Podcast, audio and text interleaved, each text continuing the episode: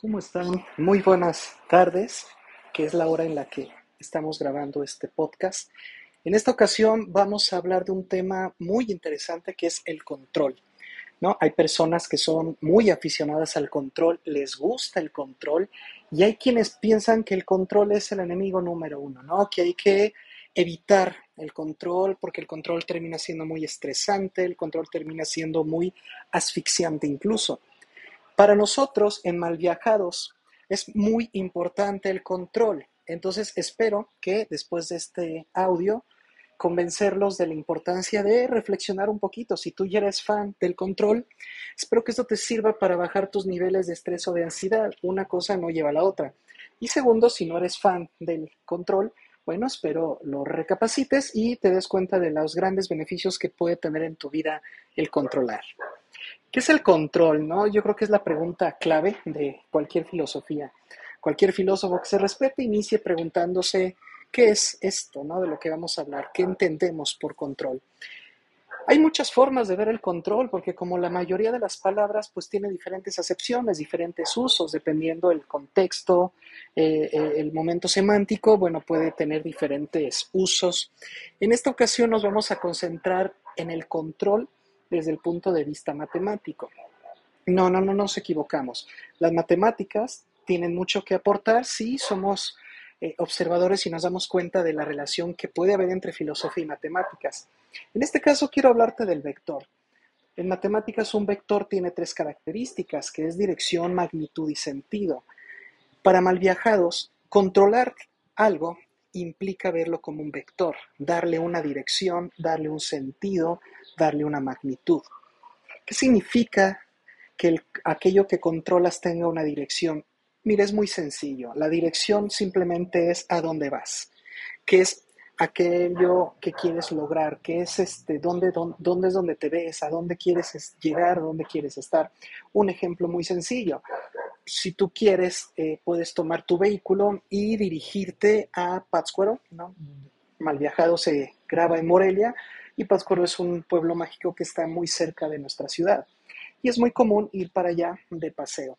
Entonces tú puedes decir que el destino de tu viaje es Pátzcuaro. Ahí estás haciendo la primera parte del control. Estás decidiendo a dónde vas. La segunda parte tiene que ver con la magnitud o la fuerza, la velocidad. ¿Qué tan rápido quieres llegar? Tienes mucha prisa por llegar a Pátzcuaro, entonces tú determinas no es la misma velocidad si te vas por pista que si te vas por la vía eh, libre. Por la pista seguramente podrás mantener una velocidad constante y, alta, ¿no? Más de 100 kilómetros por hora. Entonces tú determinas tu velocidad, estás cumpliendo con la segunda parte del control, sabes con qué fuerza, con qué velocidad vas a ir. Y por último, el fin.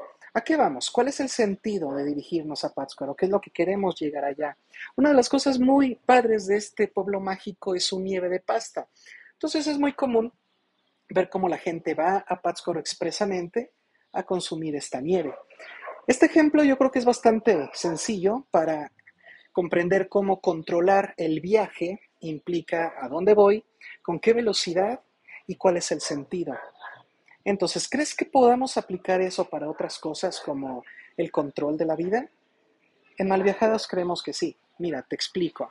Controlar tu vida implica darle una dirección. ¿A dónde va tu vida? Si tú eres de los que creen que tu vida ya tiene un destino, que ya tiene una dirección, que está preconfigurada y que lo único que tienes que hacer es resignarte a llegar ahí, no estás controlando tu vida. Estás dejando que otros, sin darte cuenta, te estén controlando. Al momento que tú no tienes dirección, le das la oportunidad a los demás de decidir por ti a dónde vas. Y cuando digo los demás me refiero a cuestiones sociales a cuestiones morales como la familia. Cuando tú no sabes a dónde va tu vida, ¿quién lo decide? Lo decide tu gobierno, lo decide tu familia, lo deciden tus amigos, lo decide tu pareja. ¿Quién decide a dónde vas? Claro, estoy seguro que en ese momento estás pensando, bueno, debería de decidir yo y sí, deberías. Por eso es importante controlar tu vida, porque tú tienes que darle una dirección. Ahora, ¿cómo mides la velocidad? Cuando hablamos de controlar tu vida. Muchos dicen, bueno, es que es fácil en el ejemplo del auto, porque hay un medidor, hay una aguja que me está diciendo las revoluciones por minuto, me está diciendo cuántos kilómetros estoy avanzando por hora. Pero cuando hablamos de cuestiones espirituales, de cuestiones existenciales, filosóficas, cómo mido mi velocidad. Y aquí nuevamente las matemáticas nos van a ayudar. Haz una lista de aquello que necesitas para lograr el objetivo de tu vida. No sé, vamos a usar otro ejemplo que no tenga que ver con viajar. Supón que eh, el sentido de tu vida en este momento sea ser padre o ser madre. Ok, ¿qué necesitas para ser padre o para ser madre? Suponiendo que quisieras tomar el método natural, el método común, que es, bueno, tener una pareja y con esa pareja este, gestar un, un, hijo. Entonces, bueno, el primer paso sería conseguir una pareja. El segundo paso sería, bueno, crear un, un buen sustento económico, ¿no? Tener una muy buena actitud, una muy buena filosofía de, padre junto con tu pareja para que entonces puedan lograr ser buenos padres.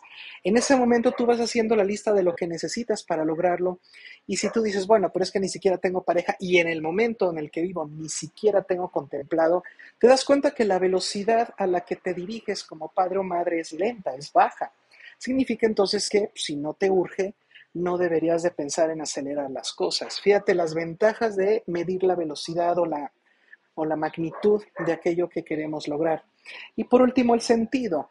Podrías decir, es que sé a dónde voy, tengo todo lo que necesito para llegar, pero ¿de verdad quieres llegar ahí? ¿Te has dado cuenta de que la mayoría de las veces nos preparan en las escuelas para ser profesionistas, nos dan las herramientas y nos dicen a dónde hay que ir, dónde hay que trabajar, cuánto hay que cobrar, pero nunca te preguntan, bueno, pero ¿tú quieres eso? ¿Cuántas veces hemos estudiado cosas de este modo, sin saber siquiera si las queremos para nosotros, si de verdad es parte de lo que queremos. Cuando tú no controlas tu vida, es imposible creer que el control desaparece. Simplemente el control pasa a otra parte. El ser humano es un animal que vive por y para un control. Si tú no controlas tu vida, entonces serás controlado por los demás. Lo mismo pasa con el arte. Si tú no controlas lo que te gusta escuchar, escucharás lo que los demás te dicen que escuches incluso en cuestiones tan sencillas como qué película quieres ver, qué libro quieres leer. Si no decides por ti, entonces otro te dirá qué libro es el que tienes que leer, qué película es la que tienes que ver, e incluso cometerán la osadía de decirte incluso cómo lo debes de interpretar. Obviamente no vamos a agotar en este breve podcast todo lo que tiene que ver con el control, pero esta es solo una pequeña parte. Espero haber logrado el objetivo de ayudarte a que te desestreses un poco. Si tú eres de los que se obsesionan con el control y quieren que las cosas salgan exactamente como lo dijeron, no. Primero pregúntate si aquello que quieres que ocurra efectivamente lo estás controlando, porque también eso te lo tengo que decir. El hecho de que tú digas que controlas algo no significa que lo hagas. El control en este caso es una mera ilusión. Si te obsesiona controlar algo, primero pregúntate si en verdad se puede controlar y lo estás haciendo de la forma correcta. No basta con que sea tu obsesión, necesitas un método. Necesitas preguntarte, ¿realmente estoy controlando esto? ¿Realmente sé a dónde va? ¿Sé con qué velocidad va? Y lo más importante, ¿tengo claro el sentido? ¿Tengo claro un para qué quiero controlar esto? Es muy posible que en ese momento te des cuenta de que tu error es metódico, de tu, tu error es, perdón, metodológico. Por lo tanto, tus índices de ansiedad van a disminuir porque entonces ya no vas a estar al pendiente de que la cosa se controle o vas a dudar de tu capacidad. Te vas a concentrar en mejorar la cuestión metodológica. Si por el contrario eres de esas personas que piensan que el control es lo peor que existe y que la gente debería dejar de controlar a los demás, te felicito. Pero si quieres de verdad que los demás dejen de controlar a los demás, invítalos a que se autocontrolen. No es llevando la contraria el control, es motivando a las personas a que se controlen a sí mismas. Al menos ese es el mensaje que en Malviajados te queremos dar. Te agradecemos mucho por habernos acompañado en este viaje que aún inicia, porque créeme, hay muchísimo más que malviajarse con el tema del control. Muchísimas gracias por tu atención y nos vemos la próxima semana.